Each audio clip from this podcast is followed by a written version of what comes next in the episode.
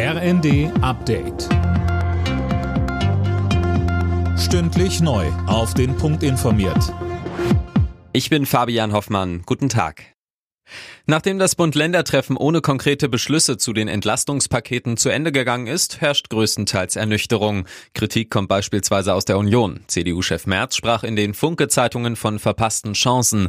Eine Entscheidung über die Verteilung der Kosten könnte jetzt noch Wochen dauern. Zu lang, meint der Chef der deutschen Stadtwerke Ebeling im ZDF.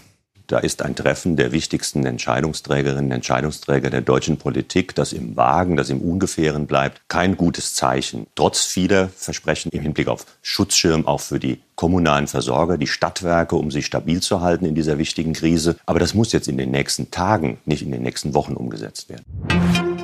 Nach der Annexion von vier besetzten ukrainischen Regionen haben sich die EU-Staaten auf weitere Sanktionen gegen Russland geeinigt. Dabei geht es unter anderem um einen Preisdeckel für Ölimporte aus Russland. Außerdem werden Personen mit Einreise verboten und Vermögenssperren belegt.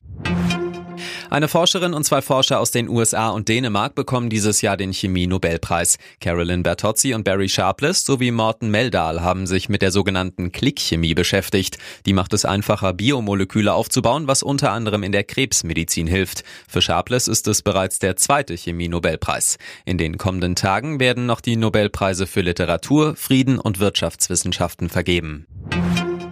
Trotz des für morgen angekündigten Pilotenstreiks bei Eurowings will die Fluggesellschaft rund die Hälfte ihrer geplanten Flüge anbieten. Das hat die Lufthansa-Tochter jetzt angekündigt. Planmäßig hat die Airline über 500 Flüge im Programm. Noch ist unklar, welche Verbindungen ausfallen.